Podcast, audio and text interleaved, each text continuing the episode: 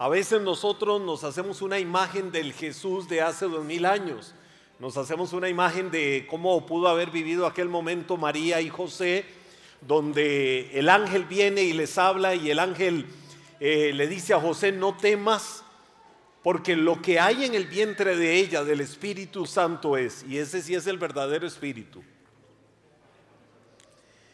Y María, en medio de su temor, era una adolescente. La historia y en medio del contexto en el que se movían ellos eh, nos da una luz de que María pudo haber sido una mujer de 14, 15 años de edad, una adolescente en aquellos tiempos. ¿Cómo habrá vivido la sociedad? ¿Cómo habrán vivido sus papás la noticia de saber que su hija está embarazada? La Biblia dice, y serás llamada bienaventurada. Bienaventurada no significa superior a las demás, pero sí dichosa entre las demás, porque era la portadora de la salvación del mundo. 600 años y más antes, el profeta Isaías había dicho, porque un niño les es nacido y el principado, el gobierno sobre su hombro, y será llamado su nombre Emanuel, que es Dios con nosotros, admirable, consejero, Dios fuerte, Padre eterno, príncipe de paz. Muchas veces nos formamos la idea de acuerdo a lo que la historia nos dice, pero si lo traemos a nuestra realidad, qué duro momento tuvieron que haber vivido aquella familia. Qué momentos más dramáticos. La sociedad de esos tiempos castigaba el embarazo de una mujer no casada como fornicación, como adulterio, con apedrearla hasta que muriera. Y en otras sociedades literalmente lapidarla vivir los momentos más oscuros de dolor y de castigo y de flagelo por una sociedad. Nadie podía entenderla, nadie podía darse cuenta, pero Dios se encargó de que el plan perfecto de su creación se cumpliera. Cuando Dios, hecho hombre, no estimando su grandeza, se hizo semejante a cada uno de nosotros los hombres para venir a este mundo y hacerse obediente hasta la muerte y muerte de cruz por eso la Biblia dice que le fue dado un nombre que es sobre todo nombre, para que en el nombre de Jesús se doble toda rodilla de los que están en el cielo, en la tierra y debajo de la tierra, y toda lengua confiese que Jesús es el Señor para la gloria de Dios Padre. María fue la portadora de la divinidad de Dios hecha hombre.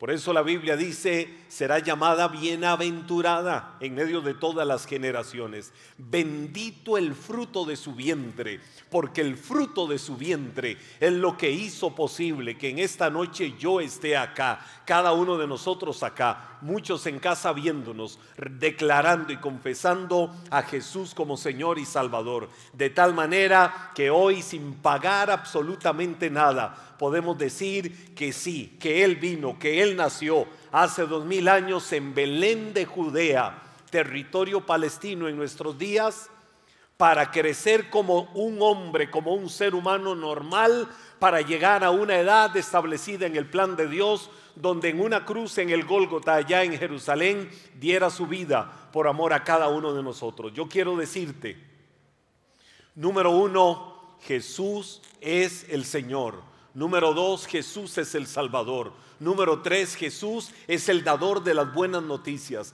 Número cuatro, Jesús ha venido para redimirte, para cambiarte y para hacer una maravillosa obra transformadora en tu vida.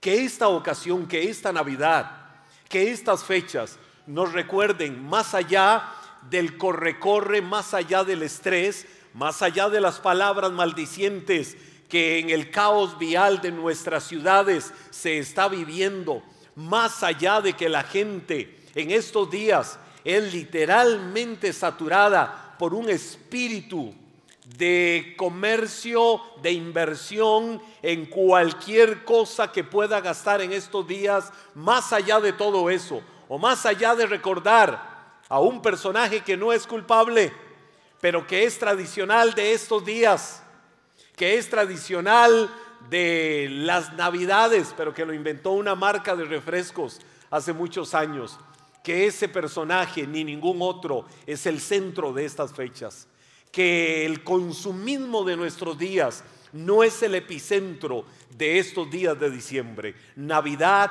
es recordar y reconocer que Jesús vino para darnos vida y vida eterna, nacido en el vientre de la bendita Virgen María, para salvarnos a cada uno de nosotros.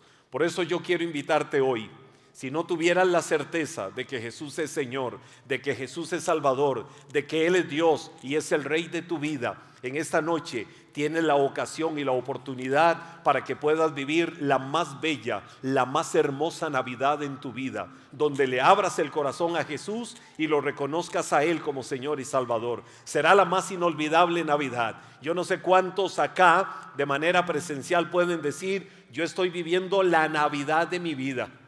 Y vivir la Navidad de mi vida no es necesariamente el sujetarme a una fecha. La Navidad de mi vida es de que Jesús nació en mi corazón y hoy puedo decir con certeza que es el Señor, es el Salvador de mi vida, de mi corazón y me ha dado la vida eterna.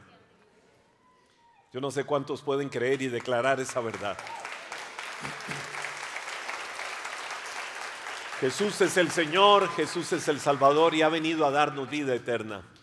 Y Jesús no vino para enmarcar a la sociedad, al mundo, dentro de una religión o dentro de una estructura dogmática en donde algunos declarando ser la verdad que sigue a Jesús, dicen que los demás están mal o los demás dicen que aquellos están mal. Al final de cuentas, todos los caminos de la religión, cualquiera que sea, las miles de religiones en el mundo, buscan que el hombre se acerque a Dios a través de sus méritos, a través de sus esfuerzos, a través de hacer cosas que puedan paliar el pecado, que puedan paliar todo lo malo que hayan hecho en la vida. En Jesús no se trata de esto, se trata de que Él vino naciendo como un ser humano normal para morir en la muerte de cruz, para, de, para dar su vida derramando su sangre allá en el Gólgota, en el Calvario, y con eso pagar lo que nosotros no podíamos pagar. No hay que pagar nada para decirle, Señor,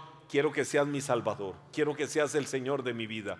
Y en esta noche yo quisiera pedirle a todos que inclinen su rostro y a los que están en casa, a todos los que están en casa, a todos los que están a través de las diferentes plataformas, yo quiero invitarte y quiero decirte que hoy es la ocasión, que hoy es la oportunidad para que le abras tu vida a Jesús, para que lo reconozcas a Él como Señor y Salvador. Quiero que todos hagan conmigo esta oración y que digan estas palabras. Señor Jesús, abro mi corazón porque sé que te necesito porque el pecado me ha impedido disfrutar de tu amor. Quiero que me des la vida, la vida eterna y la vida en abundancia que solo tú sabes dar. Señor, en este lugar, en esta noche, en este acontecimiento especial de Iglesia Maná, quiero que quede marcado en la historia que empezó la Navidad de mi vida, porque desde hoy Jesús es mi Señor y es mi Salvador para siempre. Amén. Amén.